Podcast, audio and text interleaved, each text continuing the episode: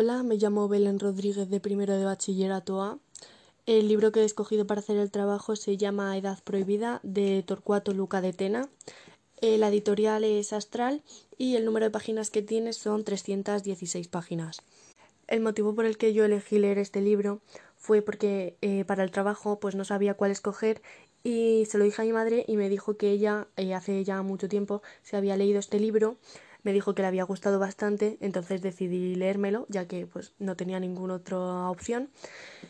Y pues lo escogí y me ha gustado bastante. El libro está ambientado en la Guerra Civil Española y trata sobre un grupo de adolescentes.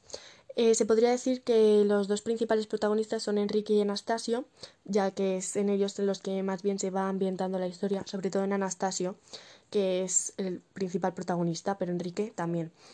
Eh, ambos eh, son los que más problemas presentan en comparación con los demás, ya sea problemas familiares o personales.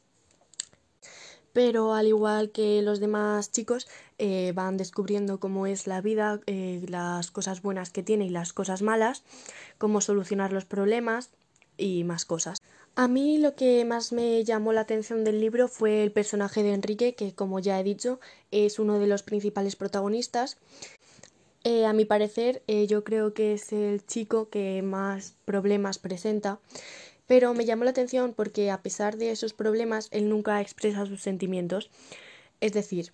eh, nunca los expresa ni delante de sus amigos, ni delante de su familia, ni delante de sus profesores, ni delante de nadie. Él siempre intenta aparentar normalidad, eh, que siempre quiere hacer ver que está bien, que no tiene problemas, que todo le da igual, pero en realidad no es así. Por ejemplo, eh, en una parte del libro eh, aparece que le han expulsado de su colegio actual y se tiene que ir a un internado en otra ciudad y se tiene que despedir de sus amigos y de su familia. Él intenta parecer que le da igual, pero en realidad se nota que no es así y sabe que va a echar de menos a sus amigos y a su madre, que es con la persona con la que convive. Y pues como este, muchos otros ejemplos, eh, como por ejemplo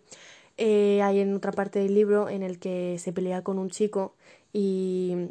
y llega casi a matarle, pero él intenta aparentar que le da igual, pero en realidad está asustado porque es algo serio y no sabe cómo eh, solucionarlo.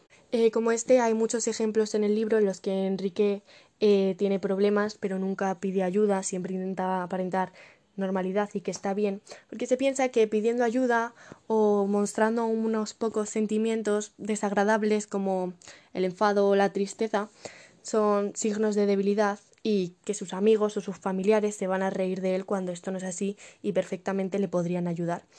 Y pues por eso me he fijado en este personaje que me llamó la atención porque pues lo que he dicho, que siempre aparenta normalidad y que está de buen humor. Y por último, yo este libro sí que lo recomendaría, sobre todo para adolescentes, bueno, para cualquier tipo de edad, pero los adolescentes, sobre todo porque se va viendo cómo eh, a lo largo de los años los chicos y las chicas pues van descubriendo cosas nuevas a la edad eh, que pueden ser buenas o malas y hay soluciones para resolver los problemas como en el caso de Enrique, pues pedir ayuda a, a, la gente de a tu alrededor, ya sean más cercanas o más lejanas, como puede ser un profesor, siempre hay que intentar pedir ayuda. Por eso yo creo que este libro está bien para adolescentes,